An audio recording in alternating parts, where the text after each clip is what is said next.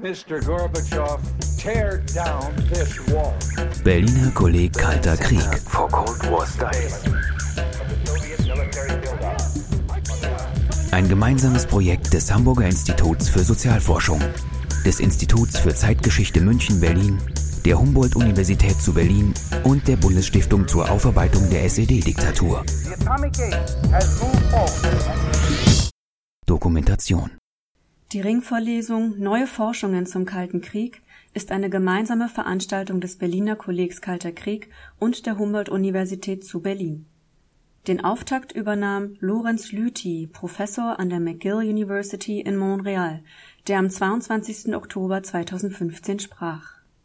Unter dem Titel Rivalisierende Halbgeschwister, die afroasiatische Bewegung und die Blockfreien erläuterte er Entstehung, Entwicklung und politischen Einfluss der beiden Bewegungen vor dem Hintergrund des Kalten Krieges bis hin zu ihrem Scheitern bzw. heutigen Bedeutungslosigkeit Gabriele Metzler, Professorin für die Geschichte Westeuropas und der transatlantischen Beziehungen an der Humboldt-Universität zu Berlin, an deren Lehrstuhl die Ringvorlesung stattfindet, moderierte den Abend.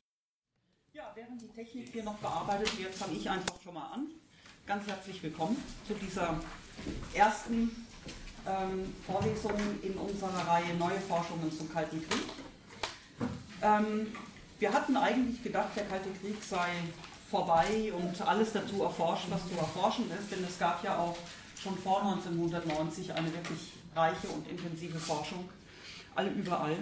Nun hat sich erwiesen, nicht nur, dass der Kalte Krieg überraschend immer wieder Aktualität gewinnt. Letzte Woche hatten wir eine Podiumsdiskussion zu dieser Frage, ist er überhaupt vorbei? Leben wir in einem neuen Kalten Krieg?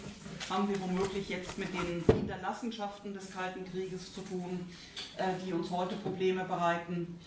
Ähm, sondern wir können auch beobachten, dass ähm, derzeit die historische Forschung ähm, über einzelne Bereiche des Kalten Krieges tatsächlich blüht und auch ganz neue Themen aufgegriffen werden, mit neuen Methoden bearbeitet werden, ähm, die wir vor einigen Jahren äh, so, die, die so noch gar nicht präsent waren. Und das wollen wir hier zum Gegenstand dieser Ringvorlesung machen.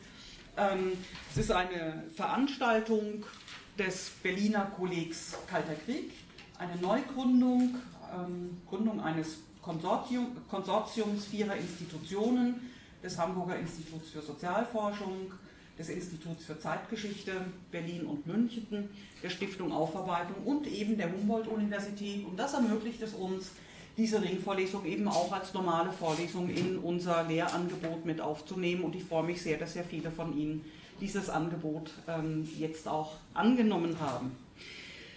Die weiteren Termine, wir werden ja in so 14-tägigen Rhythmus hier voranschreiten. Die weiteren Termine haben Sie entweder auf den Aushängen schon gesehen, dem man eigentlich im Institut für Geschichtswissenschaften fast nicht entgehen kann. Ähm, sie werden auch auf der Homepage der HU zu finden sein. Sie finden sie auf den Seiten des Berliner äh, Kollegs. Also im Grunde sehr einfach, ähm, sich da kundig zu machen. Und Sie haben sie ohnehin bestimmt alle schon im Kalender stehen. Ganz kurz und wirklich nur ganz kurz ähm, ein Hinweis, weil ich sagte, es gehört zu unserem Studienangebot ähm, gab eine ganze Reihe von Anfragen, wie Sie zu Studienpunkten dafür auch kommen können. Ähm, ich habe jetzt hier einfach ein kleines Infoblatt gemacht, das vermutlich 99 Prozent Ihrer Fragen dazu schon klärt. Sollte wieder erwarten, dass eine Prozent so wichtig sein, ähm, dass, dass wir darüber sprechen müssen, ähm, würde ich Sie bitten, schreiben Sie mir eine E-Mail, ähm, äh, kommen Sie in meine Sprechstunde, dann, dann bereden wir das. Müsste eigentlich relativ eindeutig sein, ähm, was das angeht. Geben Sie es bitte einfach durch und ähm, dann ist dieser Teil damit auch schon, auch schon erledigt. Es gibt keinen Moodle-Kurs dazu, das wäre bestimmt womöglich eine Frage aus den letzten 1%. Ähm, kein Moodle-Kurs und ähm, insofern kommen Sie einfach ähm, zu unseren Veranstaltungen hier und da haben Sie das Wesentliche schon erfüllt. Ja, ich freue mich sehr, dass wir für den Auftakt äh, Lorenz Lüthi gewinnen konnten von der McGill University in Montreal. Er ist jetzt allerdings auf deutlich kürzerem Wege bei uns äh, angelangt, sonst hätten wir das auch gar nicht bezahlen können, muss man auch ganz ehrlich sagen. Ähm, er kommt aus London, wo er gerade Arabisch lernt. Ähm, und wenn man sich sein CV anguckt, stellt man fest, das ist eine der ganz, ganz wenigen Sprachen, die er noch nicht beherrscht. Insofern sehr gut, dass Sie da noch dran arbeiten. Ähm, es wäre schade gewesen, wenn neben Englisch, Französisch, Chinesisch und so weiter diese Lücke geblieben wäre. Ähm, Herr Lüthi ist ähm, Associate Professor ähm, für die Geschichte der internationalen Beziehungen äh, in Montreal. Dorthin ist er gelangt über Stationen in Zürich und ähm, der Yale University und ist ein ausgewiesener Fachmann für, naja, im weitesten Sinne den Kalten Krieg in der kommunistischen Welt, ja, in China, Osteuropa, ein Spezialist für Asien, einer der wenigen Spezialisten tatsächlich für ganz Asien, wenn man so will. Sonst hat man da häufig diese Trennung zwischen Südostasien und, und China und so weiter. Ähm, er deckt das tatsächlich äh, ganz ab. Sie haben hier ja auch ein, ein, ein Infoblatt bekommen. Das wird gleich mein Platz sein. Oh. Pardon. Ein Infoblatt bekommen, wo Sie sich noch näher über ihn informieren können. Und ähm, was er uns heute präsentiert, ist also tatsächlich aus laufenden ähm, Forschungen ungesichertes Wissen, will ich es mal nennen, über die afroasiatische Bewegung und die Blockfreien. Der Vortrag wird, wenn ich es richtig sehe, ungefähr eine Dreiviertelstunde um diesen Dreh dauern und danach haben wir Gelegenheit, äh, mit ihm darüber zu diskutieren. Ganz herzlich willkommen und ich freue mich sehr auf Ihren Vortrag. Ja, vielen Dank. Äh, vielen Dank für diese äh, sehr liebe Einführung. Ich möchte mich natürlich zuerst mal für die Einladung nach Berlin bedanken. Ich möchte mich auch an dieser Stelle entschuldigen, dass ich Schweizer bin und kaum Deutsch sprechen kann. Also wenn Sie mich nicht verstehen, reklamieren Sie. Ähm, ich benutze normalerweise in meinen Vorlesungen kein Mikrofon, weil es mich stört. Also wenn Sie mich auch nicht hören, hinten winken, das, das sehe ich dann oder einfach was sagen. Ähm, Okay, äh, heute spreche ich über die afroasiatische Bewegung und die Blockfreien. Die werden oft verwechselt und deshalb fange ich gleich mit einer Umfrage an. Äh, Sie ha haben sicher schon von der Bandung-Konferenz im Jahr 1955 gehört und ich frage Sie jetzt, wer hat sich dort getroffen? Die Bewegung der Blockfreien, also das Non-Alignment Movement, die asiatisch-afrikanische Bewegung oder die blockfreie asiatisch-afrikanische Bewegung. Und wir machen das mit Handzeichen. Äh, wer, wer, wer tippt auf A? Also es sind ungefähr 10, 15 Leute. Gut, wer auf B? Das sind nicht drei, vier, vier Leute. Und wer auf C? Okay auch etwa 5 Leute. 15, 4 zu 5. Also die Wahlbeteiligung ist niedriger als in der Schweiz am letzten Wochenende. Ich bin dafür aber auch dankbar, dass die SVP nicht unter den äh, Möglichkeiten hier war. Sie konnten nicht für die Rechtsnationalen stimmen. Gott sei Dank. Also die richtige Antwort ist B. Die asiatisch-afrikanische Bewegung. Ähm, C gab es gar nie und die Bewegung der Blockfreien wurde offiziell erst 1961 gegründet. Ähm, ganz korrekt hieß die Konferenz in Bandung the Asian African Conference. Und ich werde hier in der Folgen, im Folgenden anstelle des formalen Ausdruckes die asiatisch-afrikanische Bewegung, den einfachen Ausdruck die afroasiatische Bewegung gebrauchen, äh, Nero hat sich dagegen gewehrt, denn er hat immer gesagt, Afro-Asian, das tönt ein bisschen wie Aphrodisia und hat deswegen darauf bestanden, dass es die asiatisch-afrikanische Bewegung ist, aber es ist als die afroasiatische Bewegung in die Geschichte eingegangen. So falls Sie in meiner Umfrage falsch getippt haben, Sie waren nicht allein. In meinem ersten Buch zu einem anderen Thema habe ich nämlich diese beiden Bewegungen auch noch verwechselt. Also, und selbst Historiker, die zu diesem Thema arbeiten und schreiben, fällt es oft schwer, die beiden auseinanderzuhalten. Es ist gerade eben im Sommer hier in Deutschland ein Buch herausgekommen zur blockfreien Bewegung, das ein Kapitel über die Bandung-Konferenz hat. Und die Bandung-Konferenz ist natürlich nicht ein Teil der äh, äh, der, äh, der, der Blockfrei. Die beiden Bewegungen werden nicht nur andauernd verwechselt oder sogar vermischt, sondern sie haben auch einen Wald von Legenden entstehen lassen. Selbst jene, die 1955 in Bandung dabei waren, erinnern sich, dass äh, Kwame äh, Nkrumah aus Ghana, Josip Broz Tito, äh, Josip Broz Tito aus Jugoslawien und Fidel Castro aus Kuba da gewesen wären. Das Problem ist, keiner von diesen dreien war nämlich da. Äh, Kwame Nkrumah äh, blieb zu Hause, weil er von dieser Bewegung nichts hielt. Äh, äh, Tito war natürlich der Präsident von Jugoslawien. Das ist natürlich, wie wir wissen, oder war, wie wir wissen, kein asiatisches oder afrikanisches Land. Und, und Castro war zu der Zeit in einem Gefängnis. Er kam natürlich erst 1959 an die Macht. Um diese Verwirrung aufzulösen, schlage ich die folgenden Definitionen vor. Die afroasiatische Bewegung dauerte ungefähr von 1945 bis 1965 mit zwei zentralen Phasen, äh, 47 bis 55 und dann 63 bis 65. Und die blockfreie Bewegung wurde eigentlich erst 1961 gegründet. Einige äh, Autoren sehen die Brioni, das Brioni-Treffen als die Grundlage. Äh, die Bewegung gibt es immer noch. Sie wurde 1970 institutionalisiert. Sie traf sich vor drei Jahren in Iran unter Ahmadinejad und dieses Jahr sollte sie sich in Venezuela treffen. Und das sagt eigentlich schon sehr viel über die Bewegung heutzutage aus. Ähm, woher stammen eigentlich diese Verwechslungen?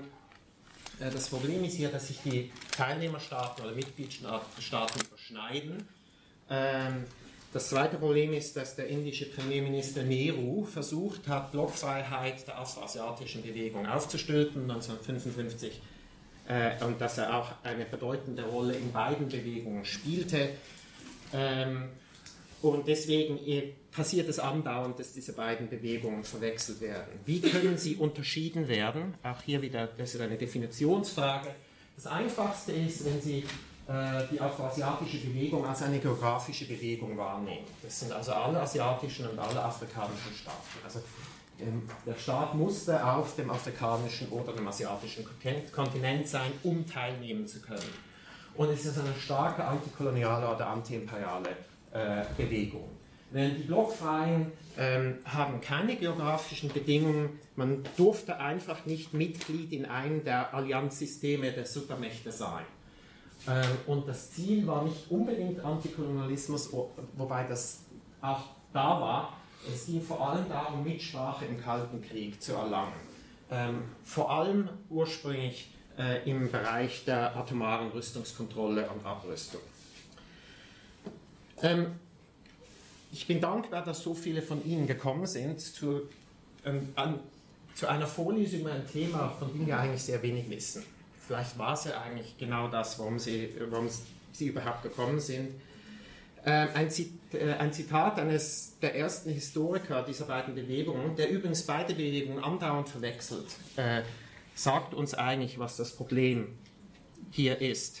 Das ist die Erinnerung an Bandung und er schreibt, äh, G.H. Jansen, 1966, also two conferences were held at Bandung in April 1955. One was the real conference about which not very much is known, about which people care even less, and which has faded away like a bad dream. The other was a quite different conference, a crystallization of what people wanted to believe had happened. Und das ist genau der Grund, wieso die Literatur veraltet und voller Fehler ist und warum sich Leute, die 1955 in Bandung waren, daran erinnern, dass Tito und äh, Kuma und Castor da waren und sich Leute erinnern, dass, dass Kuma eine Rede zur Rassenungleichheit gehalten hat und sich erinnern, dass das ihr Grund war, warum sie sich mit dieser Bewegung äh, äh, äh, zusammenstellten, dass die, diese, dieser Traum von einer Konferenz, die gar nicht stattfand. Das, das liegt eigentlich äh, hier dieser Problematik zugrunde. Interessanterweise sind die Archive, die uns etwas über diese beiden Bewegungen sagen, ziemlich offen.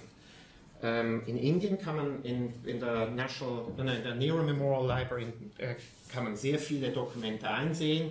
In Jugoslawien sind die äh, Tito-Archive auf, das sind die Kabinettspapiere des Präsidenten, die sind fast äh, vollständig offen.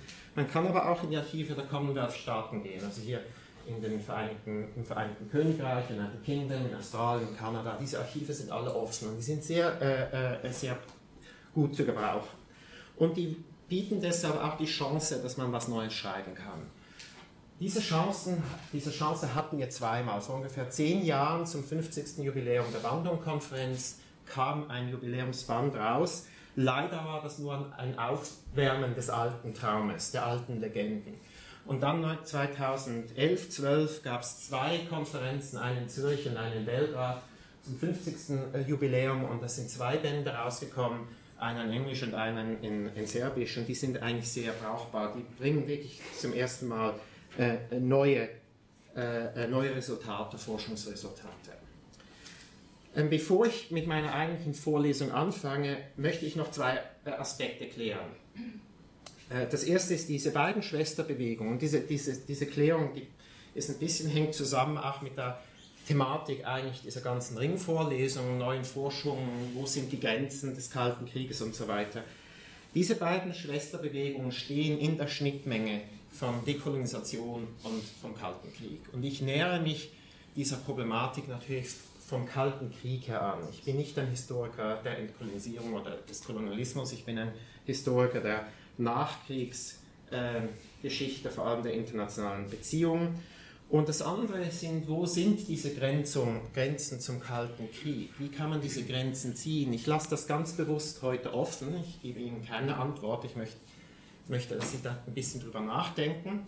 Äh, wir sind natürlich hier in Berlin, einige hundert Meter vom Brandenburger Tor entfernt. Hier ist einer der Mittelpunkte des Kalten Krieges. Äh, und es ist vielleicht schwierig für, äh, für Sie, die Sie hier studieren oder hier leben, sich eine kalte Kriegszeit ohne den Kalten Krieg vorzustellen. Auf einem so geschichtsträchtigen Boden. Und das ist natürlich mit all dem, was in Berlin passiert ist, die Zweiteilung 1945, die Berlin-Blockade, die Berlin-Krise, der Ostblock, der 9. November und so weiter, macht natürlich Berlin zum Zentrum des Kalten Krieges. Aber Sie müssen sich auch vergegenwärtigen, dass der 9. November 1989 für viele Menschen in dieser Welt gar nichts bedeutet. Er bedeutet sehr viel für die Deutschen vielleicht etwas weniger für Europäer. Für mich bedeutet er sehr viel, auch, sehr viel, da meine Mutter Deutsche war. Aber fragen Sie jemanden in Indien oder in Botswana oder in Australien, der 9. November hat keine Bedeutung, keine historische Bedeutung für diese Menschen. Man muss sich das einfach wieder vergegenwärtigen, dass nicht alles, was während des Kalten Krieges passiert ist, ein Teil des Kalten Krieges war. Und es ist ganz wichtig, dass wir uns das, äh, äh, das äh, merken. Die heutige Vorlesung ist ein Beispiel, wie einige Länder sich versucht, versucht haben, sich des Kalten Krieges zu entziehen, nicht mit, mit, mitzumachen, aber es dann doch nicht ganz geschafft haben. So, jetzt komme ich zur eigentlichen Vorlesung. Ich möchte eigentlich vier Punkte abarbeiten. Ich möchte zuerst mal über die, die erste Phase der afroasiatischen Bewegung sprechen, die ersten zehn Jahre. Dann spreche ich über die Gründungszeit der äh, Blockfreienbewegung, dann über die Rivalität, das ist ja eigentlich das, das, das, der Fokus dieser Vorlesung, und dann auch dann über die Blockfreiheit nach 1965. Das ist so etwas Auslauf ich fange mal mit Punkt 1 an und ich fange mit Punkt 1 an mit der Feststellung, dass die Bandung-Konferenz in Indonesien im Grunde genommen ein Endpunkt und kein Anfang darstellt. Ähm, vor ihr, nach ihr gab es keine weitere afroasiatische Konferenz, gar keine. Äh, vor ihr steht aber eine lange Geschichte. Die fängt schon im späten 19. Jahrhundert an mit den antikolonialen Bewegungen, äh, man kann die Liga gegen den Imperialismus, die 1927 gegründet wurde in Brüssel, kann man, kann man äh, auch hier äh, anbringen. Diese, äh, die Liga die hat vor allem Netzwerke geschaffen von Persönlichkeiten, die nach 1945 in ähm, sehr, sehr wichtige Rollen in der Entkolonisierung spielten. Nero war da, auch Indonesier waren da, und dann gab es auch zwei Konferenzen, 1947 und 1949 in Delhi, die Vorläuferkonferenzen zur Bandung-Konferenz sind. Und die werden oft vergessen. Ich werde gleich über diese beiden Konferenzen sprechen. Ähm, wir wissen eigentlich wenig, wann diese afroasiatische Bewegung wirklich angefangen hat. Äh, es gibt hin, ich habe Hinweise gefunden, dass sie wirklich institutionell im Sommer 1945 anfängt, während der Konferenz, der Gründungskonferenz der Vereinten Nationen in San Francisco. Dort waren einige ganz wenige asiatische Länder äh, dabei, ähm, fast keine afrikanischen, ganz einfach, weil sie noch nicht unabhängig waren. Und ähm, waren vor allem, ähm, es war natürlich China, es war Indien, die Philippinen und ein paar arabische Staaten. Und diese trauten dieser neuen Weltorganisation nicht. Äh, und die traten dann, und so kommt es aus den indischen Quellen heraus, an die indische Delegation heran und sagten, wir brauchen wahrscheinlich selber eine, eine, eine Organisation, wo wir uns selber ähm, äh, finden und die uns hilft, unsere eigenen Positionen äh, zu finden. Und es ist dann aus, dieser, aus diesem Sommer 45, dann im, im Herbst und dann am Ende des Jahres 45, ähm, fängt diese Organisation an. Es ist der Indian Congress, also die, die indische Nationalbewegung, die dann anfängt, diesen, äh, diese Konferenz oder diese Organisation, was es auch immer sein soll, zu organisieren. Schnell merken die Organisationen, dass es große politische und logistische Hemmnisse gibt, die überwunden werden müssen. Wer sollte überhaupt eingeladen werden? Denn die meisten Territorien waren Kolonien. Sollten die Kolonialregierung, also London, Paris und ein paar andere eingeladen werden, äh, repräsentieren diese Regierungen eigentlich diese Territorien oder diese, diese zukünftigen Staaten. Wer sollte der Gastgeber sein? Indien war noch nicht mal eine unabhängige Nation. Und wie sollten überhaupt diese Einladungen verschickt werden? Und wie sollten die, Delegationen nach Delhi kommen? Denn alle Briefe, die man von Delhi äh, sagen wir, nach Marokko verschicken wollte, die gingen zuerst nach London und wurden dort von, der Sicherheits, äh, von den Sicherheitsbehörden gelesen, dann gingen sie nach Paris und dann wurden sie nochmal gelesen und dann gingen sie nach französisch Marokko. Und die Delegationen, die eingeladen wurden, die brauchten Wiesen und die konnten oft nicht direkt reisen, die mussten auch über Europa reisen, was natürlich unzählige Verspätungen mit sich, äh, mit sich zog. Schließlich wurde diese Konferenz im März 1947 in Delhi zusammen gerufen. Sie heißt der Asian Relations Conference. Und es kamen asiatische und arabische Staaten zusammen. Äh, auch hier, wir wissen praktisch nichts über diese Konferenz. Ähm, es gibt ein 230-seitiges Buch, da sind die offiziellen Gespräche drin, die kann man lesen. Die sind mehr oder weniger interessant und man kann Zeitungen, einige Memoiren lesen das ist es dann. Wahrscheinlich haben wir auch einfach nicht mehr als das. Also wir müssen aus diesen wenigen, was wir haben, versuchen zu rekonstruieren, was diese Konferenz eigentlich darstellte. Was wir wissen ist, sie brachte 231 nichtstaatliche Repräsentanten aus 28 Staaten und Territorien zusammen. Darunter waren acht Sowjetrepubliken. Damals war Indien aber auch noch nicht unabhängig. War noch nicht unabhängig. Das war noch. Ähm, hier, ich, ich schreibe dann hier, äh, Mahatma Gandhi kommt an diese Konferenz und gibt eine ganz kurze Ansprache und ich habe nachgeguckt. Das war am frühen Nachmittag an diesem Tag, ich weiß nicht mehr welcher Tag es genau war. Am Morgen trifft er äh, Louis Mountbatten, um über die Unabhängigkeit zu sprechen. Und dann am Nachmittag äh, verlässt er wieder das Rote Fort in Delhi und dann äh, äh, beschäftigt er sich mit einem innenpolitischen Problem. Das ist die interkommunale Gewalt zwischen Hindus und äh, Muslimen, die in Delhi zu Straßenschlachten geführt haben. Also das ist diese Konferenz im Roten Fort in Delhi. Wenn Sie in Delhi waren, wissen Sie, was es ist. Und es ist die alte Stadt Delhi vor den Toren dieser, dieses Forts und da sind die Hindus und die Muslims äh, sich an den Karten gegangen, während der Konferenz. Das ist genau auch die Zeit, an der Pakistan natürlich entsteht in diesen, in diesen Gesprächen und äh, der, der, Indian Muslim League äh, hat versucht, diese äh, Konferenz auch zu boykottieren und hat muslimische, also vor allem arabische Staaten aufgefordert, nicht zu kommen. Das war natürlich dann wieder dieser innerindische oder inner südasiatische asiatische Konflikt. Ähm, wie gesagt, von den 28 Delegationen sind acht aus der Sowjetunion, das sind die asiatischen Sowjetrepubliken. Eine Delegation kommt aus Palästina, die vertritt der Hebrew University of Jerusalem, also es ist eine jüdische Delegation, es ist keine arabische Delegation aus Palästina. Die japanische Delegation, die eingeladen wurde, durfte gar nicht reisen. Die Amerikaner verbaten ihr, das, das äh, Land zu verlassen. Die koreanische kam mit großer Verspätung an. Auch hier wieder die Probleme mit Reisen und so weiter sind, sind ganz klar. Die Gespräche drehten sich um Fragen der kulturellen und ökonomischen Zusammenarbeit nach der Unabhängigkeit, um die Stellung der Frau. Ich finde das sehr interessant, denn das, dieses Thema verschwindet sehr schnell, aber das hat einen ganz zentralen äh, Platz an dieser Konferenz. Es geht um Fragen der Staatsbürgerschaft. Das ist vor allem für Indien ein großes Problem, da Inder innerhalb der britischen Imperium äh, sehr stark sich äh, äh also, äh, in andere äh, Teile des Imperiums wanderten und niederließen, Südafrika, Uganda und so weiter. Und die Frage war hier, was, wie machen wir das mit dieser Staatsbürgerschaft? Haben die eine doppelte oder haben die nur eine und welche und so weiter?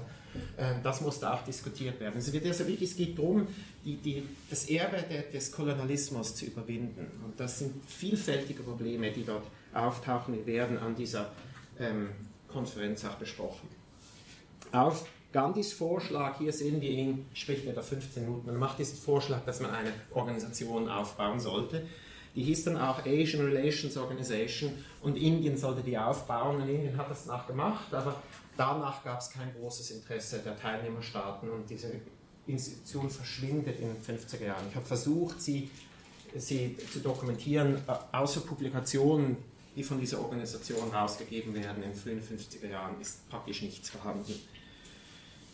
Nach dieser Konferenz rückt dann die indonesische äh, Unabhängigkeitsbewegung in den Fokus der, der entstehenden afroasiatischen Bewegung.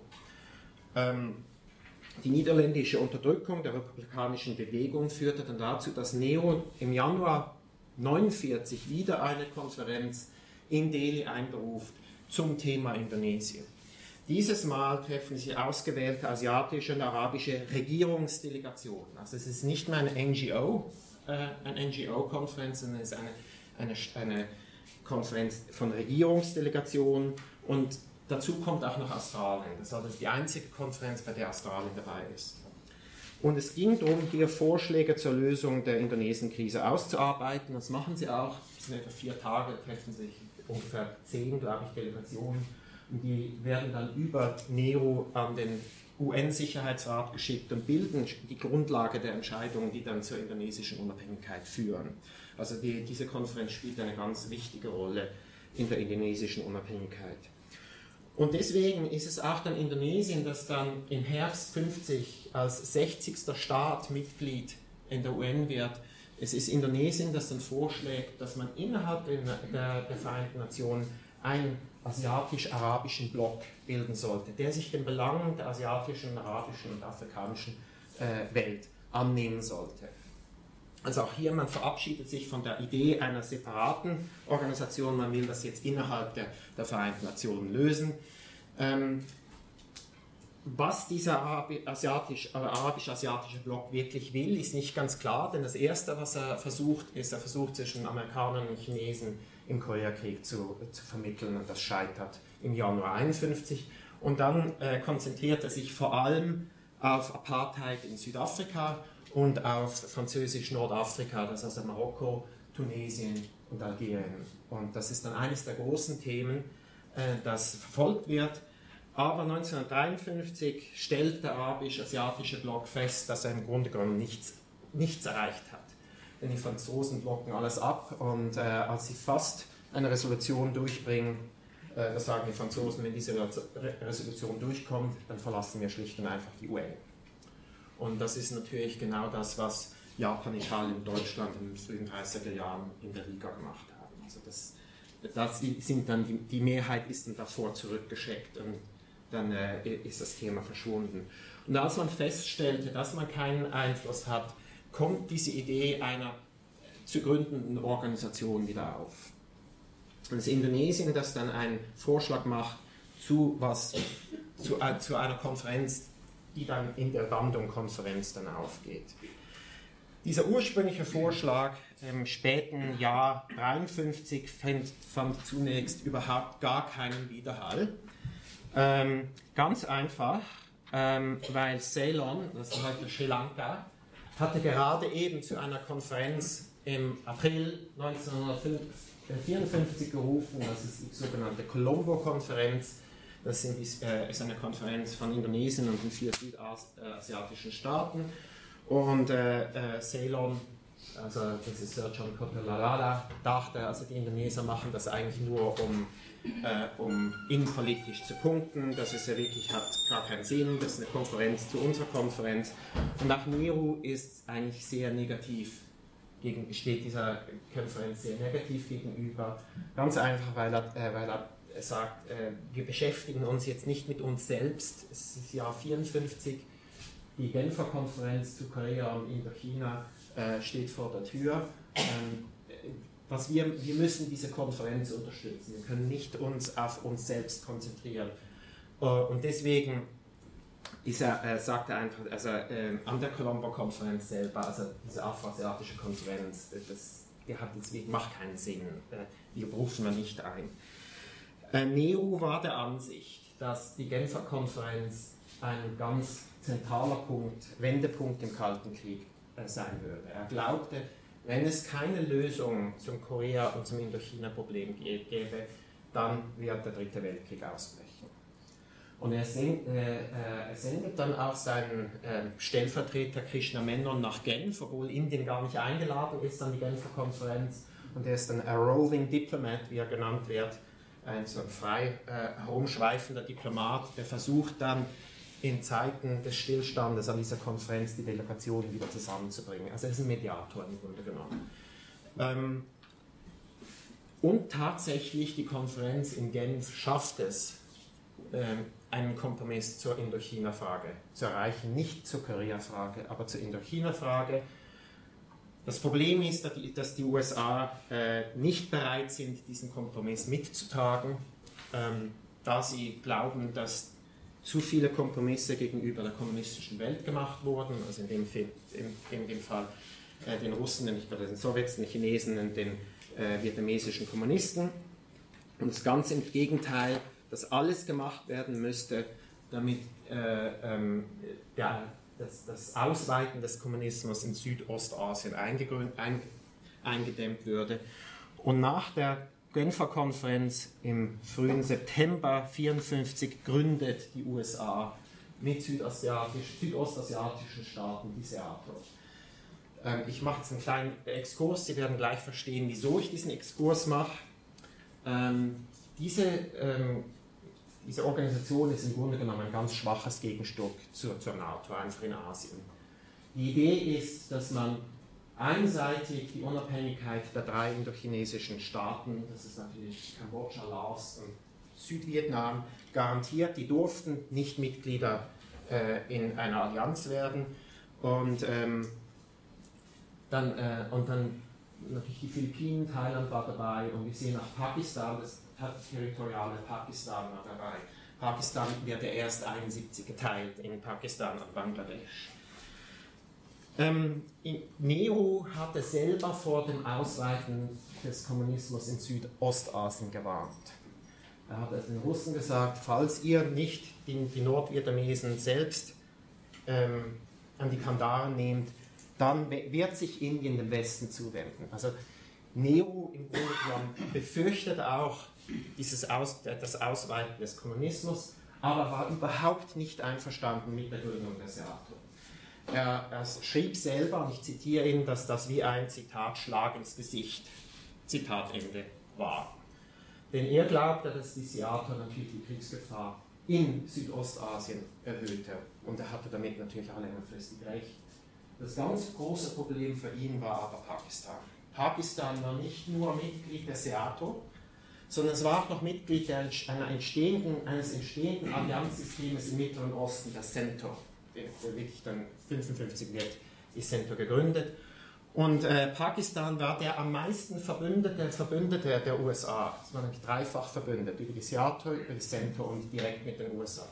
Und Pakistan wurde natürlich durch die USA bewaffnet, aus antikommunistischen Gründen, aber äh, Indien, äh, Nehru glaubte, dass das natürlich die Kriegsgefahr in Südasien äh, erhöhte und war deswegen sehr besorgt. Und es ist genau die Gründung der SATO, die Nero überzeugt, dass die indonesische Idee einer Konferenz der richtige Weg sei. Und nach dieser Gründung im frühen September 1954 dreht er sich 180 Grad und bekommt, wird im Grunde genommen der Hauptorganisator und der Hauptmotor dieser afroasiatischen Konferenz, die sich dann in Bandung im April 1955 trifft. Ich habe alle die Bilder, die ich Ihnen zeige, die habe ich äh, schamlos vom Internet geklaut, weil ich keinen Zugang zu meiner eigenen Sammlung in Kanada habe. Also die finden Sie alle. Äh, die sind hier nur zur Illustration da. Ähm, 29 Staaten trafen sich hier, hier sind sie aufgelistet. Gold Coast ist Ghana und die beiden Vietnams waren dabei, aber die beiden Koreas waren, wurden nicht eingeladen. Ähm, und hier sehen wir Nasser, Unu und Nero und die vierte Person, die kann ich immer noch nicht identifizieren, während einer der vielen äh, entspannten Anlässe äh, am Abend äh, dieser Konferenz, die haben sich da in indonesische Tracht geworfen und die machen irgendwas, ich glaube, die kochen oder, oder mixen irgendwas. Also das, ähm, das zeigt auch ein bisschen hier, dass das nicht nur eine politische Konferenz war, sondern es ging hier auch darum, dass man sich kennenlernt durch eben so kleinere äh, ähm, Partys am Abend. Was jedoch wichtig ist, dass die 29 Staaten, die hier kamen, 61 Prozent der Weltbevölkerung vertraten. Hier haben Sie noch ein bisschen mehr Informationen. 100 Prozent der Juteproduktion, äh, 98 Prozent der Teeproduktion und so weiter und so weiter. Ähm, die Tatsache, dass sich die, äh, ähm, diese Konferenz in Bandung trifft, und Bandung ist etwa eineinhalb Stunden mit dem Zug von Jakarta entfernt im Hochland, in einem, das heute ist ein Touristenort, half auch, dass es das eine Atmosphäre äh, erschaffte, erschuf, die persönlich, äh, persönliche Kontakte erleichterte. Und da kommt natürlich der berühmte Bandung Walk rein, alle die Delegationen äh, wohnten in einem Hotel, das sehen Sie im Hintergrund, und dann jeden Morgen, äh, dann liefen einzelne Delegationen oder zu zwei, liefen dann in der Hauptstraße zum Konferenzgebäude, die Hauptstraße war gesperrt für den Verkehr und da links und rechts standen dann ähm, Bewohner der Stadt und jubelten den Leuten zu, äh, die da vorbeigingen. Und es sind genau diese Bilder, diese, die, die Legende der Eintracht im Grunde genommen begründen. Diese, diese Bilder sind die Bilder, die immer wieder gezeigt werden. Tatsächlich war diese Konferenz aber von Kontroversen äh, geprägt, nicht so sehr aber, wenn es darum ging, von ehemaligen Kolonialmächten Entwicklungshilfe anzufordern.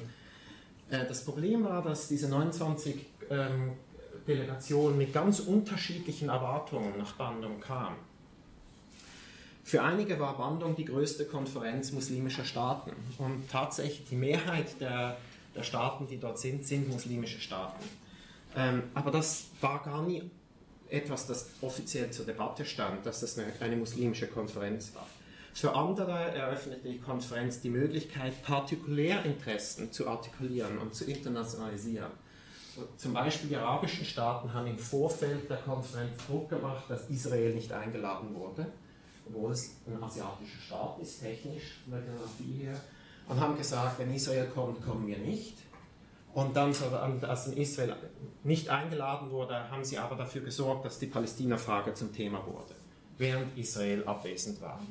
Ähm, das wurde dann teilweise durch Nero und dann auch durch UNU abge abgezweigt. UNU war im Grunde genommen der Stellvertreter Israels, da Burma mit Israel in den 50er Jahren sehr enge Kontakte hatte. Ähm, Afrikanische Staaten waren fast gar nicht vertreten, ganz einfach, weil wenige äh, unabhängig waren. Äh, aber eines wurde gar nicht eingeladen, Nigeria, weil die Konferenzorganisation, die Colombo-Mächte, nichts über dieses Land wussten und deshalb haben sie schlicht und einfach nicht eingeladen. Das ist die offizielle Begründung, die man im Quell findet. Die ganz großen Kontroversen entfalten sich zu zwei Problemen das, da bin ich etwas zu schnell. Das eine ist Blockfreiheit. Und ich werde über Blockfreiheit gleich sprechen. Indiens äh, Nehru wollte unbedingt, dass alle Teilnehmer sich zu einer absoluten Blockfreiheit bekannten. Das heißt, dass sie alle ihre Allianzen mit den Supermächten aufkunden würden und auch Militärhilfe nicht weiter annehmen würden. Also eine sehr radikale Position. Das große Problem hier war, dass die Mehrheit der Teilnehmer Mitglieder solcher Allianzen waren vor allem mit den USA, natürlich China und Vietnam, Nordvietnam waren äh, mit der Sowjetunion alliiert.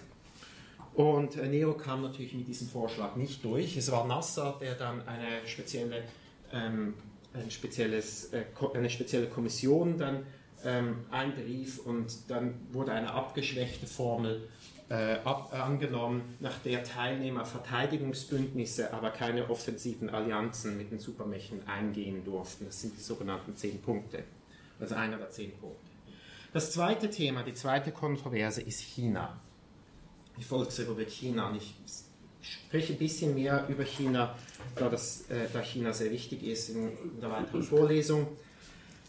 Ähm, seit der Genfer Konferenz im, Vorgang, äh, im Jahr 1954 versuchte Nero, China von der Sowjetunion zu lösen. Das war äh, ganz klar, kommt das äh, in seinen Briefen heraus aus dem Sommer 1954. Äh, dabei spielte aber auch seine Furcht vor China eine große Rolle. Vor allem ging es um die Tibetfrage und die ungeklärten Grenz, der ungeklärte Grenzverlauf im Himalaya. Nehru bestand darauf, dass die Volksrepublik eingeladen würde im Vorfeld der Konferenz und das hieß, dass die offiziell oder international anerkannte Republik China auf Taiwan nicht eingeladen wurde. Äh, das war natürlich auch interessant. Ähm, und diese Präsenz der Volksrepublik China in Bandung führte zu ganz hitzigen und polemischen Debatten, die, die sich durch die, ganze, durch die ganzen sieben Tage im Grunde genommen durch, äh, äh die sich durchziehen. Chinas Premier Zhou Enlai, den wir sehen hier ganz links und dann nach meinem rechten Bild, ähm, begriff sehr schnell, dass Bandung eine einmalige Chance für China war, dass sich China im Grunde genommen sein internationales Image aufpolieren konnte und durch versöhnliche Gesten, persönliche Diplomatie und geschickte Reden begegnete er den vielen polemischen Angriffen und verschuf sich dadurch sehr große Sympathien. Selbst Pakistan, das bei diesen Angriffen an vorderster Front dabei war, ähm, stellte nach der Konferenz fest, und ich, ich zitiere jetzt in Übersetzung, Nehru kam als Patenonkel Joes an die Konferenz, aber Joe verließ die Konferenz als Patenonkel unser aller. Zitat Ende. Also im Grunde genommen Joe dreht die ganze Sache um. Obwohl diese Konferenz von allen Teilnehmern als Erfolg gefeiert wurde und äh, die Teilnehmer versprachen, dass sie sich wieder treffen würden zu einer nachfolgenden Konferenz, es fand keine weitere Konferenz statt. Dies hat mehrere Gründe. Wie der von mir bereits zitierte Historiker Jansen schrieb, Geografie war schlicht und einfach nicht genug, um ein politisches Programm herzustellen. Nur weil man auf zwei, äh, auf zwei Kontinenten lebte und nur weil man eine koloniale Vergangenheit hat, äh, das reicht einfach nicht. Denn was waren dann die gemeinsamen Probleme, zum Beispiel von Japan und Äthiopien? Gar keine. Sie hatten nichts gemeinsam. Äh, das andere Problem war, dass die offiziellen Organisationen, die Colombo, Organisatoren, die Colombo-Mächte, ganz offensichtlich untereinander zerstritten waren. In verschiedene, äh, das ging vor allem zwischen äh, Ceylon und Indien und zwischen Indien und Pakistan und zwischen Pakistan und Burma. Das half natürlich auch nicht. Ähm, das dritte Problem war, dass Teilnehmerstaaten versuchten, und das ist der Grund der Legendenbildung, ähm, das Erbe dieser Konferenz ganz schnell für ihre Partikulärinteressen zu vereinnahmen. Zum Beispiel Nasser sehr schnell gründete die sogenannte Afro-Asian People's Solidarity Organization, die sich dann auch in den späten 50er Jahren mehrmals traf in Kairo. Äh, der Grund dahinter war, er wollte ähm, äh, Kwame Nkrumahs äh, panafrikanische Bewegung im Grunde genommen bekämpfen. Die Konferenzen wurden so gelegt, dass sie genau in der gleichen Woche stattfanden wie die panafrikanischen Konferenzen. Aber äh, Nasser selber musste sehr schnell äh, feststellen, dass seine eigene Organisation, die Afro-Asian People's Solidarity Organization, von den Sowjets unterwandert war. Äh, dass die Sowjets das sehr schnell geschafft haben, im Grunde genommen äh, das zu unterwandern. Auch die DDR war dabei bei dieser Unterwanderung. Und der letzte Grund, warum die afroasiatische Bewegung nicht, äh, nicht sich noch einmal traf, war China selbst. Und ich werde dann in meinem dritten Teil darüber sprechen. Ich wende mich jetzt zu meinem zweiten Teil meiner Vorlesung zu, und das ist die Entstehung der blockfreien Bewegung. Ich habe vor einigen Minuten gerade Neros gescheiterten Versuch der Blockfreiheit an der Bandung-Konferenz erwähnt. Ähm, tatsächlich war es Nero, der Blockfreiheit in den Jahren 1938 bis 1949 im Grunde genommen definiert hat. Er benutzt das Wort Non-Alignment zum ersten Mal 1949. Wahrscheinlich hat er das vorher benutzt, aber in den Quellen habe ich das zum ersten Mal im Mai 1949 gefunden. Ähm, Konzeptionell handelt es sich hier darum, nicht Mitglied in Allianzen mit Großmächten zu werden, äh, damit man nicht zum Spielbahn von Großmachtsinteressen gemacht werden kann. Darum ging es ihm im Grunde genommen mit Blockfreiheit. Außerdem war Neo überzeugt, dass man durch Blockfreiheit als Mediator, als Vermittler in Konflikten einen größeren Einfluss auf die Weltpolitik haben könnte. Neo definierte Blockfreiheit ursprünglich ganz eng. Sie ist also nicht nur keine Allianzen mit Großmächten oder Supermächten, aber auch man darf keine Militärhilfe von diesen Großmächten annehmen. Denn selbst wenn man eine Militärhilfe annimmt, ist man im Grunde genommen bereits ein Allianzpartner. Obwohl Nero Blockfreiheit definiert, ist er nicht der Gründer der blockfreien Bewegung. Das muss ganz klar festgestellt werden. Das waren nämlich Jugoslawiens äh, Josipos Tito und Ägyptens Nasser. Wir sehen hier das berühmte Bild von Brioni-Treffen. Ich komme auf dieses Bild gleich zurück. Ähm, Neo entwickelte seine Ideen zu einer Zeit, als Jugoslawien noch in, im sozialistischen Lager stand. Und Nasser war natürlich noch nicht an der Macht, er kam erst durch den Offiziersputsch 1952 an die Macht in Ägypten. Ähm, in den Jahren 47 bis 48 wurde dann äh, Jugoslawien von, Sta von Stalin zur sozialistischen Welt rausgeworfen. Und das Erste, was er tut, er wendet sich an die Amerikaner. Im Zusammenhang mit dem Koreakrieg nimmt er sogar amerikanische Militärhilfe an und verspricht im Falle eines Weltkrieges auf Seiten der NATO zu kämpfen gegen die Sowjetunion. Das finden Sie in den, in den amerikanischen Quellen, in Gesprächen zwischen Amerikanern und Jugoslawen. Im Spätjahr 51 finden Sie das andauernd, sagt er andauernd. Als Folge des, äh, und das, von Blockfreiheit kann man also in diesem Falle, in dem Fall Jugoslawiens im Jahr 51 überhaupt nicht sprechen. Da ist keine Blockfreiheit da. Erst am Ende des Koreakrieges versuchte Tito seine Stellung zwischen der Sowjetunion und den Vereinigten Staaten durch engere Beziehungen mit der sich entkolonisierenden Welt zu festigen. Das ist wirklich etwas, das 53, 54 anfängt. Und er besucht ähm, Indien zum Jahreswechsel 54, 55 und dort, und, äh, dort schließt er sich Titos, äh, schließt er sich Neros, Indien, äh, Neros Ideen zur Blockfreiheit an aber nicht zu dieser engen Definition von Blockfreiheit. Denn er sagt, ich bin jetzt blockfrei, aber er, will, er verhält natürlich weiterhin amerikanische Militärhilfe weit in, in die 60er Jahre rein. Ähm, übrigens passiert, äh, fand dieser Besuch in Indien genau zu jener Zeit statt, an der äh, Nero für drei Tage nach Indonesien fliegt, um die Bandung-Konferenz vorzubereiten mit den Colombo-Mächten. Also da ist schon eine zeitliche ähm, äh, es ist zeitlich, passt das zusammen. Ähm, und es ist dann Tito der Nasser im Sommer 55 überzeugt von Neos Ideen, als, als Tito Ägypten besucht, das nach der Bandung-Konferenz. Ähm, und auch hier, äh, Neo, äh, Nasser schließt sich nicht dieser engen äh, Definition von Blockfreiheit an, also keine Militärhilfe. In Wahrheit, was nämlich dort passiert ist, dass während diesen, dieses Treffens fädelt Tito die sowjetische Militärhilfe an Ägypten ein, die natürlich dann im, im Herbst 55 äh, dann große Schlagzeilen macht. Das fängt im Mai 55 an, als Khrushchev nach Jugoslawien reist, um, äh, um sich mit Jugoslawien wieder anzunähern. Und es ist im Grunde genommen Tito, der amerikanische Waffen erhält, der überzeugt Nasser, von Blockfreiheit und zur gleichen Zeit besorgt er für Nasser sowjetische Waffen. Also so, so weit ist es mit Blockfreiheit. Und es ist in diesem Zusammenhang, in diesem, diesem entstehenden Dreiecksverhältnis, dass diese Konferenz, diese berühmte Konferenz in Brioni stattfindet, im Juli 56, ein Jahr später. Leider gibt es kaum zeitgenössische Dokumente äh, in, in, Indien, die, die Nero-Papers, die, die, waren für lange Zeit nicht, äh, nicht offen. Ich habe die nicht sehen können. Angeblich sind sie jetzt endlich offen. Die relevanten äh, Archive in Ägypten sind leider zu. Die waren äh, übrigens offen unter den Muslimbrüdern für eine ganz kurze Zeit. Und ich habe die Archivmappe in Belgrad gesehen, die ist leer, weil das Dokument in den 90er Jahren geklaut wurde. Also wir haben keine Dokumente. Was wir haben, das sind die Briefe, die Nero nachher an seine Minister schreiben, schreibt. Ähm, wir wissen, dass Tito Nero kurzfristig einlud. Denn äh, Nero befindet sich auf einer, einer, einer langen Reise durch Europa seit April und äh, die Abmachung ist, dass Nero auf dem Rückweg nach Indien schnell in Jugoslawien vorbeischaut.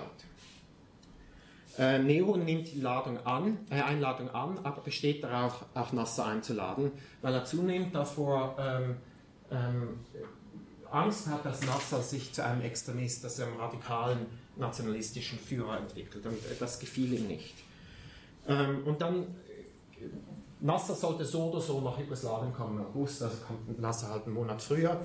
Und als dann feststeht, dass es dieses Treffen, dieses kurze Treffen äh, gibt, dann lud Tito 150 ausländische Journalisten ein, um diesem Treffen einen internationalen Strich zu geben. Nero schreibt in seinen Briefen, also nach Brioni kommt, äh, setzen sich die drei hin, um, äh, um in ihrem Meeting und dann stellt er fest, dass es überhaupt keine Agenda gibt. Also Tito hatte sich gar nicht überlegt, über was man eigentlich sprechen sollte. Daraufhin hat der Nero gesagt, ähm, schreiben wir doch ein kleines Abschlussstatement und wir nehmen dann einfach das Schlusskommuniqué, die zehn Punkte der Bandenkonferenz als, als unseren Ausgangspunkt fertig. Er verlässt Jugoslawien, überzeugt, dass mit diesen Treffen überhaupt nichts an sich hat, dass äh, da nichts, nichts Weltbewegendes passiert ist. Er fliegt übrigens zusammen mit Nasser nach Kairo, hat mit Nasser noch Gespräche und dann äh, Zehn Tage später erreicht er Indien, wo ihn dann die äh, Neuigkeit erreicht, dass Nasser den Suezkanalkompanie äh, verstaatlicht hat. Er wusste überhaupt nicht, dass Nasser das äh, geplant hat. Also es ist wirklich nicht ein, ein Treffen, in dem sich diese drei äh, groß Vertrauen schenkten oder wichtige Sachen besprochen hatten. Was aber klar ist, dass Tito und Nasser versuchen, dieses Treffen als bedeutendes Treffen darzustellen und daraus Kapital zu schlagen. Und die Amerikaner fallen darauf rein denn die glauben, dass an diesem Treffen die Verstaatlichung der Suezkanalkompanie beschlossen wurde, was natürlich nicht stimmt.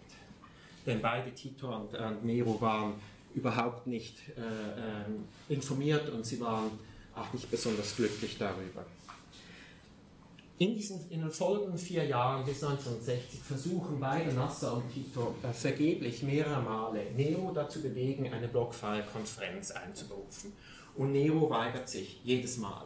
1958 zum, zur Krise im Mittleren Osten, 1959 zu den sino-indischen Grenzkonflikten, 1960 nach dem Abschuss äh, eines amerikanischen Spionageflugzeuges von den Sowjets und dem Scheitern des Pariser Gipfels. Jedes Mal sagt er Nein. Nero glaubt nicht, dass solche Konferenzen irgendetwas bringen. Die Bandung-Konferenz hat nicht viel gebracht. Er glaubt sogar, dass diese äh, potenzielle Teilnehmer so untereinander zerstritten seien, dass jede Konferenz in einer Pleite enden würden und damit gar kein Einfluss auf die Welt äh, ähm, erreicht werden könnte.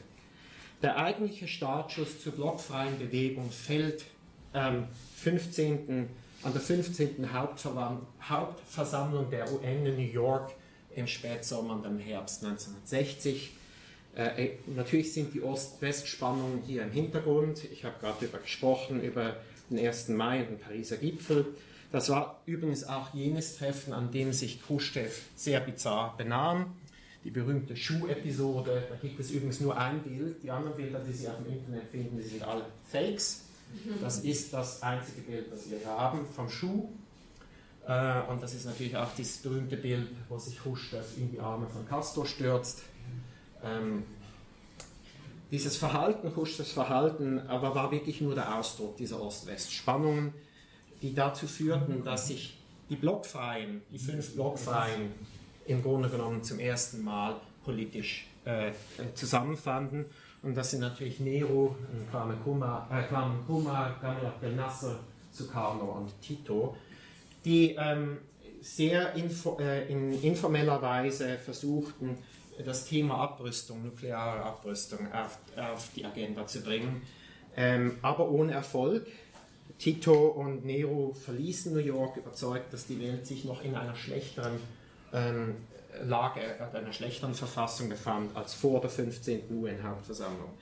Es war dann Tito, der die Initiative ergriff im Frühjahr 1961. Ähm, ich weiß nicht, ob Sie das wissen, er hatte ja seine eigene Macht, seine eigene Yacht, die Möwe, mit der reiste er oft auch nach Indien durch den Suezkanal Und mit dieser äh, Yacht ähm, begab er sich auf eine lange äh, Reise, die in Ghana anfing und in Ägypten endete. Und er fing in Gesprächen in Ghana mit Kummer an, seinem neuen Freund.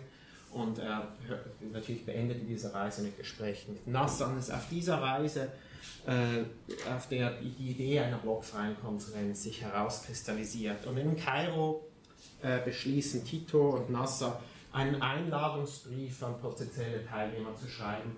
Und telegrafisch bringen sie Sukarno dazu, auch noch zu unterschreiben. Also es sind die drei, die da diesen Einladungsbrief schreiben. Nero wird überhaupt nicht gefragt. Ähm, die, äh, das Echo war eigentlich sehr positiv, außer Nero, der fühlte sich verschmäht und äh, zur Seite geschubst. Äh, man einigt sich, dass man sich im frühen September 61 in Belgrad trifft. Lange war es nicht klar, ob Nero überhaupt kommen würde. Wo steht er? Ich glaube, er steht irgendwo auf der Seite.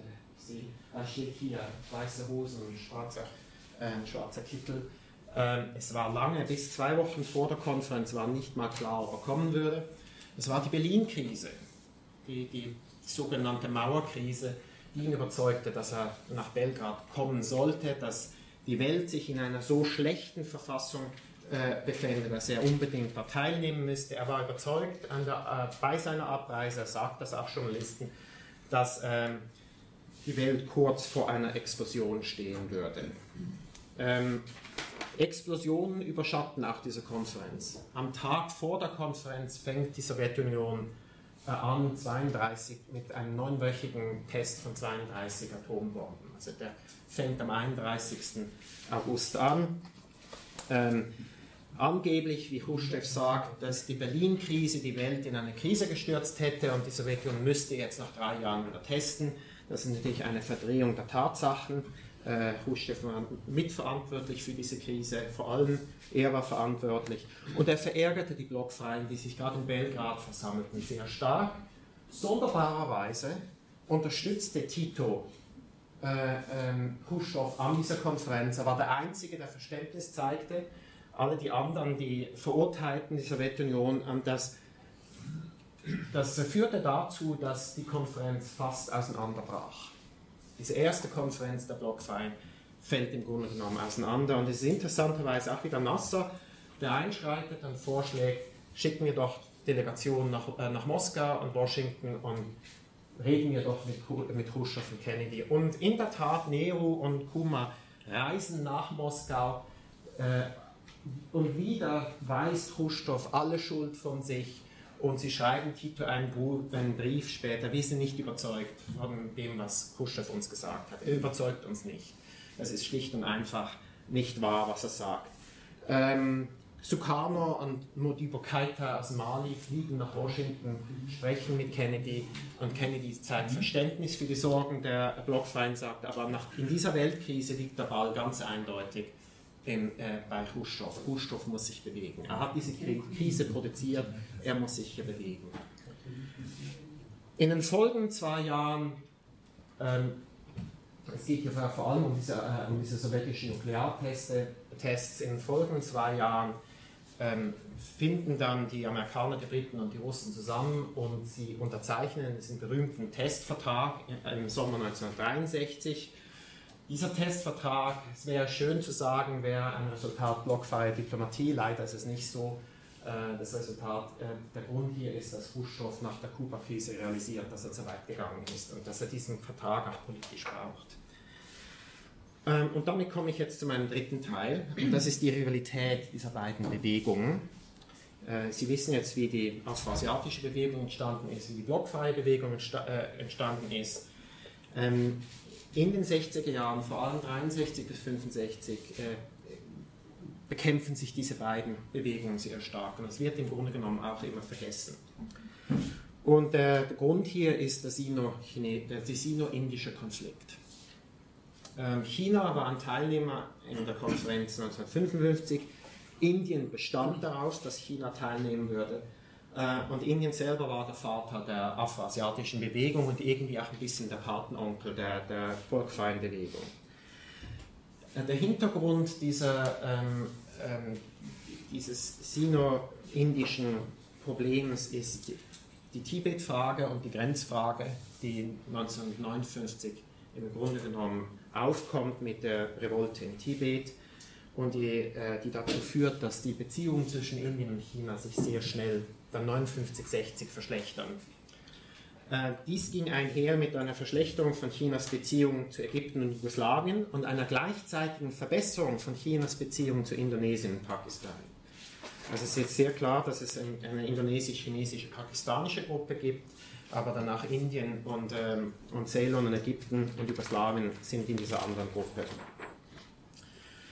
Ähm, die sind, ist, diese chinesisch-indische, dieser chinesisch-indische Konflikt führt dann zu einem Grenzkrieg im Oktober und November 62 äh, als Folge der, äh, dieser ungelösten Grenzfrage im Himalaya. Während dieses Krieges besetzte China nicht nur umstrittene Gebiete, sondern ganz eindeutig auch indische Gebiete, die nicht umstritten waren. Also das ist ganz klar. Äh, auf, auf diesen Krieg war Indien überhaupt nicht vorbereitet und als ähm, Konsequenz dieses Krieges wandte sich Indien an die USA und Großbritannien und bat um Militärhilfe. Und jetzt kommt natürlich die enge Definition der Blockfreiheit wieder in die Diskussion. Wo steht Indien, wenn es um Blockfreiheit geht? Denn Indien hat ja seit späten 40er Jahren gesagt, Blockfreiheit bedeutet, dass man auch keine Militärhilfe von den Supermächten oder Großmächten annimmt. Ähm, die Blockfreien, die anderen Blockfreien waren weder über diesen Krieg noch über Indiens anscheinenden Drall nach Westen glücklich. Ähm, Jugoslawien, Ägypten und Ceylon befürchteten, dass Indien die blockfreie Bewegung verlassen und damit schwächen würde. Äh, und sie beschlossen deshalb gemeinsam zwischen Indien und China zu vermitteln. Das Problem war natürlich, dass Jugoslawien und Ägypten keine besonders guten Beziehungen zu China hatten. Äh, die mussten hinter den Kulissen arbeiten. Und es ist dann Ceylon, äh, das eine Konferenz beeinruft mit einigen afroasiatischen und blockfreien Staaten, äh, um eine geplante Vermittlung zu besprechen. Und es ist dann auch die Premierministerin, die erste Premierministerin der Welt, Simaro Bandaranaike, die dann diesen Vermittlungsvorschlag zuerst nach Peking und dann nach Delhi trägt. Ähm, ähm, es ist leider so, dass China diesen äh, Vermittlungsvorschlag ablehnte und äh, ganz einfach, weil ähm, China versuchte, möglichst große Territorialgewinne äh, ähm, äh, sich einzuverleiben. Und es ist genau die, die, das Scheitern dieses Vermittlungsversuches, der einer Gruppe von Afro afroasiatischen und blockfreien Staaten, die dann eigentlich zur Spaltung dieser beiden Bewegungen führte. China setzte nun alles drauf, die afroasiatische Bewegung zu dominieren. Ich werde gleich darüber sprechen. Und Indien aber als Begründer der afroasiatischen Bewegung gab diese Bewegung auf und wandte sich ganz der blockfreien Bewegung zu. Und ursprünglich, wie ich Ihnen gesagt habe, war natürlich Indien gar nicht so ein großer Fan dieser blockfreien Bewegung. Also das ist auch hier eine, eine radikale Änderung ähm, der, der indischen ähm, Position. Diese Spaltung wird im Grunde genommen nicht sichtbar für ein paar Monate. Sie wird wirklich nur sichtbar Ende 1963, als Joe Nye auf eine berühmte Reise, eigentlich zwei Reisen durch 14 Staaten im Mittleren Osten und Afrika geht. Es sind zwei Reisen. Und äh, diese Reisen dienten dazu, für die Einberufung einer zweiten Bandung, also einer zweiten afroasiatischen Konferenz zu werden ähm, dabei konnte sich natürlich China auf Indonesien und Pakistan und das gerade eben unabhängige Algerien stützen. Das waren die drei großen Verbündeten Chinas. Und China versuchte jetzt mit dieser Reisediplomation der afroasiatischen Bewegung eine antiamerikanische, anti-sowjetische und anti-indische Agenda aufzuzünden.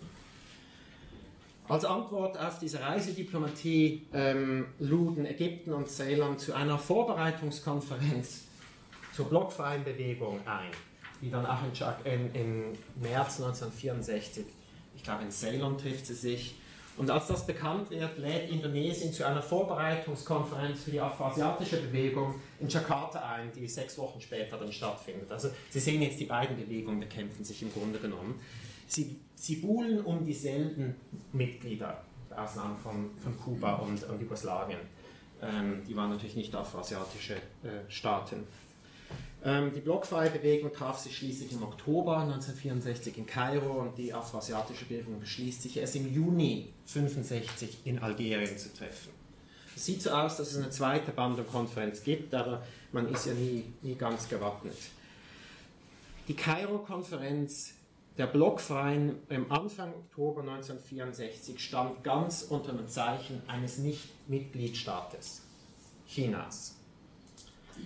Ähm, Neo, der im Mai verstorben war, ähm, er war natürlich nicht da, es war sein Nachfolger, Lal Bahadur Shastri, der forderte, dass die Blockfreien eine Delegation nach Peking senden würden, um China zu überzeugen, keine, äh, Atombom keinen Atombombentest durchzuführen. Jeder erwartete zu der Zeit, dass China einen Atombombentest bald durchführen würde. Es ging natürlich hier wieder um, dieses, äh, um die Sorge, dass weitere Nuklearmächte die Welt destabilisieren würde. Ähm, Lal Bahadur Shastri kam mit dieser Forderung nicht durch. Die Konferenz aber beschloss, dass alle Teilnehmer sich dazu verpflichten würden, keine Nuklearwaffen zu bauen oder anzustreben und sich weiterhin für nukleare Abrüstung einzusetzen. Einen Tag nach dem Ende dieser Konferenz beschließt China, den ersten Atombombentest durchzuführen. Es gibt keinen kausalen Zusammenhang hier. Das ist wirklich jetzt zufällig. Die Begründung hier ist aus den chinesischen Quellen ist es sehr klar, ist, dass man sich davor fürchtet, dass die Amerikaner einen Luftangriff auf das chinesische Atombombenprojekt, also in, im Westen Chinas, äh, fliegen würden und die Chine das chinesische Atombombenprojekt im Grunde genommen zerstören würden. Und sagte sich, je schneller wir testen, desto besser. Also es ist wirklich rein zufällig, diese, diese zeitliche Nähe. Äh, und dieser Test, der am 16. Oktober 1964 äh, stattfindet, ist erfolgreich, äh, äh, rief ein gewaltiges Echo in der afroasiatischen Welt aus. Äh, man kann sich das kaum vorstellen. Das kommt auch sehr klar in den chinesischen ähm, Quellen durch, denn alle chinesischen Botschaften mussten andauernd darüber berichten, aus, aus Tansania und überall hier, wie äh, das, Gast, oder das, das, das, Land, in dem sie stationiert sind, über diesen Atombombentest berichtet und wie darauf reagiert es ist sehr positiv, das Echo. Das weiße Atommotopol war endgültig gebrochen. Die afroasiatische Bewegung hatte ihre eigene Bombe. Die Erpressung der nicht weißen Welt fand endlich ein, ein Ende. Der Kolonialismus, also seine, seine Überbleibsel waren endlich zerstört. Es war ein gewaltiges positives Echo in der afroasiatischen Welt. Nur Indien war besorgt. Ähm, selbst Ägypten, dessen Beziehungen mit China nicht gerade gut waren, wendet, wandte sich an China mit der Bitte um Nuklearhilfe gegenüber Israel. Selbst Ägypten im Grunde genommen Gastgeber der Kairo-Konferenz, an der beschlossen wurde, dass man keine Nuklearwaffen anstreben sollte. Selbst Ägypten innerhalb von zwei Monaten fällt um. Die chinesische Atombombe brachte China nicht nur Bewunderung, sondern führte auch dazu, dass China auf dem diplomatischen Parkett überheblich wurde. Und 1965 spielt, dann äh, versucht China alle Trümpfe aufzuspielen, auszuspielen, aber ähm, es, es, äh, es ist irgendwie überreizt äh, seine eigenen Karten. China fordert die Abschaffung der UNO. Ähm, äh, China versucht, die Planung der zweiten afroasiatischen Konferenz äh, zu beherrschen, noch härtere anti-indische Positionen aufzudrücken. Das Problem ist hier, dass dann Anfang, dass äh, viele der der Teilnehmerstaaten die Sowjetunion einladen wollen als Gegengewicht zu China. Anfang Juni dann rief John Lai in Tansania sogar zur sozialistischen Revolution in Afrika auf und vergrämte sich damit alle die afrikanischen Staaten. Ähm, und dann eine Woche vor der Konferenz im Juni 1965 wird Ben Bella in einem Coup entmachtet. Der Gastgeber der Konferenz verschwindet von der Macht eine Woche. Und die Konferenzteilnehmer äh, beschließen, dass man diese Konferenz jetzt erst einmal verschiebt. Und mit dem fängt dann eigentlich der Kollaps der chinesischen Position an. Im August 1965 flog Nasser nach Moskau ähm, und er lädt dann kurzerhand die Sowjetunion zur verschobenen Konferenz ein. Er weiß natürlich, dass die afrikanischen Staaten ähm, antichinesisch sind und sobald China davon hört, dass die Sowjetunion auftaucht, äh, fängt China an, diese Konferenz total zu sabotieren. Und im November 1965 beschließen die Teilnehmer, die afroasiatische Konferenz auf unbestimmte Zeit zu verschieben. Sie ist immer bis heute, ist sie noch verschoben, also die afroasiatische Bewegung stirbt im Grunde genommen. ähm, als, als Resultat der chinesischen Politik. Und damit komme ich zu meinem letzten Punkt. Ich weiß, ich bin ein bisschen zu lang. Ähm, die afroasiatische Bewegung hat im Grunde genommen auch unter diesem Konflikt gelitten. Ähm, ähm, das ist sehr klar. Ähm, man weiß nicht, wie man jetzt weiter verfährt. Die afroasiatische Bewegung ist tot, aber ähm, man weiß nicht, was man machen will. Es ist dann Indira Gandhi, die Nachfolgerin von Shastri, die Tochter von Nehru, die dann versucht, diese Bewegung wieder in Schwung zu bringen, zusammen mit Nehru und Nasser, diesem berühmten Gipfel in Delhi im Oktober 66, äh, zu dem Nasser ursprünglich gar nicht kommen wollte.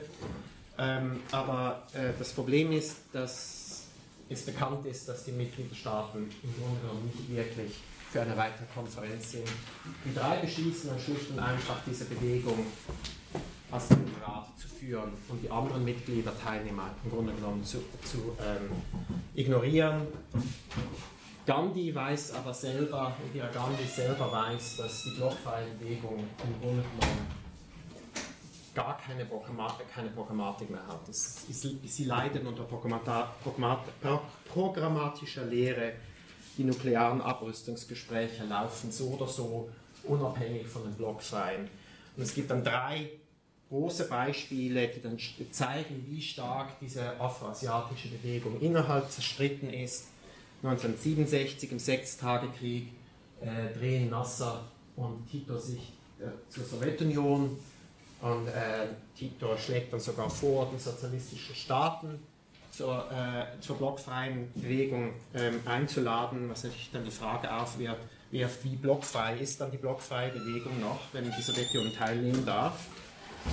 Das zweite Beispiel ist 1968 äh, der sowjetische Einmarsch in äh, Tschechoslowakei der Jugoslawien sehr erbost. Jugoslawien dreht sich 180 Grad rum und wird wieder sehr stark antisowjetisch. Nasser hat den ganzen Juli 68 in, in Moskau verbracht, für, aus medizinischen Gründen, kommt nach Hause, was machen die Sowjets? Die marschieren in der Tschechoslowakei ein, er weiß davon nichts, kann natürlich nicht viel sagen. Und Indira Gandhi ist zuerst der Host, aber weil beide Indien und die Sowjetunion Probleme mit China haben, äh, führt das zu einer strategischen Quasi-Allianz im Jahr 1969. Im Grunde genommen, äh, alle diese drei folgen ihren partikulären Interessen. Und schließlich ist es auch der Indo-China-Konflikt und die Frage der Repräsentation von Kambodscha nach dem März 1970, die dann Fragen aufwirft, äh, ist eine legitime Regierung ein Mitglied oder ist es eine Exilregierung, die mit radikal kommunistischen äh, Bewegungen wie der Khmer Rouge paktiert, ein, ein legitimer Vertreter in der blockfreien Bewegung. Und damit äh, 1973 ist es klar, dass die blockfreie Bewegung sich im Grunde genommen aus der Weltpolitik verabschiedet. Äh, 19, in den 80er Jahren, als der Kalte Krieg wieder aufflammt, da ist die, die blockfreie Bewegung gar nicht zu sehen. Äh, die gibt es bis heute. Ich habe es erwähnt, das letzte Mal hat sie sich vor drei Jahren in Iran getroffen. Äh, dieses Jahr sollte sie sich in Venezuela treffen. Es ist natürlich nicht politisch besonders geschickt. Ähm, im Grunde genommen ist auch die blockfreie Bewegung faktisch tot. Also liegt wahrscheinlich im Koma zurzeit. Und damit komme ich noch einmal zu meinen Fragen vom Anfang meiner Vorlesung. Wo fängt der Kalte Krieg zeitlich und geografisch an und wo hört er eigentlich auf? Und das sollten Sie sich selber überlegen. Und vielleicht hilft das Ihnen, diese Vorlesung heute auch, diesen Kalten Krieg auch ein bisschen anders zu sehen. Vielen Dank.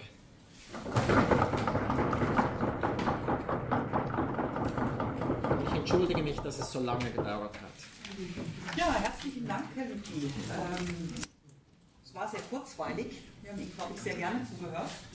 Sie haben die Gelegenheit, Fragen zu stellen oder manche seiner Thesen auch nochmal äh, in Zweifel zu ziehen. Bitte, Bitte ja. sehr. Äh, ich hätte nur eine Detailfrage. Sie meinten, dass China 1945 schon bei dieser Vorläufergründung der ähm, afro-asiatischen Bewegung dabei gewesen ist. 47, da. 47. Ja, ja. Ähm, meine Frage ist, wer, welche Chinesen waren das? Das waren die Nationalisten. Denn äh, Nero hatte ja gute Beziehungen zu äh, Chiang Kai-shek aus den 30er Jahren. Und dann die, der Beschluss war, dass dann China das, das nächste Gastland äh, werden würde. Und deswegen war die 49er Konferenz auch wieder in Delhi, weil natürlich der, der Bürgerkrieg dann bereits im Grunde genommen zur Niederlage der, der Nationalisten geführt hat. Ja. Dann konnte China auch nicht mehr Gastgeber sein. Ja. Herr Wendt-Gart. Ja, Herr Lüthi, vielen Dank. Das war ein sehr interessanter Vortrag. Ähm, ich habe mich jetzt die ganze Zeit gefragt, ähm, worin besteht jetzt die Bedeutung dieser blockfreien Bewegung? Hm? Dass die, die afroasiatische Bewegung, die lassen wir jetzt mal außen vor. Ja. Es ist schön, dass ich jetzt auch mehr Klarheit hatte, sozusagen, dass Bandung nicht zur blockfreien Bewegung gehört. Also das hatte ich soweit ist das war das in Erkenntnislinie, aber trotzdem, besteht die Bedeutung? Wenn Sie sagen, dass die drei Hauptmächte, sozusagen Nero, also die Ägypten, Ja. Indiens, ähm, Jugoslawien, dann doch eigentlich sehr unterschiedliche Interessen damit verfolgt Ja. haben. Ähm, und dass sie dann ja auch ganz auseinandergelebt sind. Ja. Und was sie zuletzt geschildert haben, war ja sozusagen dann der, ähm, der, der, der absolute Zerfall. Mhm. Ähm, aber worin besteht jetzt weltpolitisch die Bedeutung dieser blockfreien Bewegung? Außer der Tatsache, dass es sowas gab zwischen, Genau. den, ähm, zwischen den Blöcken. Ja, aber geht, das darüber hinaus? Das ist eben äh, die Frage, die ich mir oft selber stelle. Ähm, wenn, man, wenn man dem Mythos und den Legenden glaubt, und das kann man auch heute noch, noch lesen andauernd, das ist die große Bewegung und dann, wenn man es eben dann dekonstruiert, um jetzt einen postmodernen Begriff zu brauchen, dann realisiert man relativ schnell, dass eben wenig da war. Ähm, was ist die Bedeutung? Äh, ich glaube, die Bedeutung ist wirklich, dass Tito und Nasser sich versucht haben, international zu positionieren. Und das hat sicher diese beiden Staaten gestärkt. Ähm, der, das hat ganz sicher äh, Nasser geholfen, 1967. Äh, was ich nicht erwähnt habe, ist, dass äh, Nassers Nachfolger Sadat dann die Blockfreien dazu benutzt, ähm, äh, im Grunde genommen großen politischen äh, äh, Rückhalt zu bekommen im Hinblick auf den Oktoberkrieg 1973. Das versteht Tito nicht an der Konferenz, die ja im, im September 1973 stattfindet, einen Mon äh, einen Monat vorher. Äh, Es ist aber wirklich hier, diese Bewegung ist da, wird von diesen drei Mächten oder zwei Mächten dann dazu benutzt, wirklich partikuläre Interessen äh, durchzu- durchzusetzen. Und das ist ja dann auch im Grunde genommen mein, mein Argument, dass es dann zum Zusammenbruch dieser Bewegung führt. Das andere ist, dass natürlich das eine Bewegung ist, die durch charismatische Führung gedeiht. Und das, wir haben drei charismatische Führer. Äh, 1970 sind zwei tot, Nero und Nasser, und nach Tito ist nicht mehr der frischeste. Also das ist äh, in den 60er Jahren. Ich hoffe, das ist wirklich das Beste, was ich Ihnen sagen kann, also als Antwort. Also, Ja, Vielleicht habe ich nicht aufgepasst, aber auf den Umsturz in Indonesien Ja, bin ich nicht eingegangen. Ein großer Rück- Rückschlag für die chinesischen Ambitionen. Ich wollte das nicht bringen, da ist natürlich auch noch der indisch-pakistanische Krieg dabei, also das ist ähm, ähm, September, Oktober 1965. Ähm, das ist, äh, Indonesien ist ja der, der wichtigste südostasiatische Partner in dieser Organisation. Zuerst fällt Ben Bella weg, dann fällt äh, Indonesien weg, weil Sukarno überstürzt, äh, also überworfen wird und es kommt eine pro-amerikanische Regierung an die Macht. Und dann ist natürlich auch noch der indisch-pakistanische Krieg, in dem Pakistan ja besiegt wird, mehr oder weniger. Aber da ist es nicht so ganz klar, in welche Richtung das geht, ob das China oder Indien nützt. Aber Sie haben recht, ich habe das nicht erwähnt. Ähm, Das kommt dann auch dann wieder zum Tragen in dieser ganzen Debatte über, kann Kambodscha, das ja dann eine pro-amerikanische Regierung hat, Kambodscha vertreten? Denn Indonesien hat eine pro-amerikanische Regierung das darf im Grunde genommen dann Indonesien vertreten. Also es, es ist dann auch das Problem dieser anti-amerikanischen Politik, die dann im Zusammenhang des Indochina-Krieges dann reinkommt, die dann diese Bewegung untergräbt. Aber Sie haben recht, Indonesien ist natürlich ein wichtiges Thema dann 65.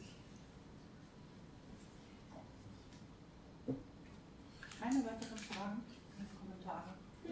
Gut, dann danke ich Ihnen sehr. Wir sehen uns in 14 Tagen wieder. Es hat hier eine kleine Veränderung gegeben ähm, entgegen dem ursprünglichen Programm.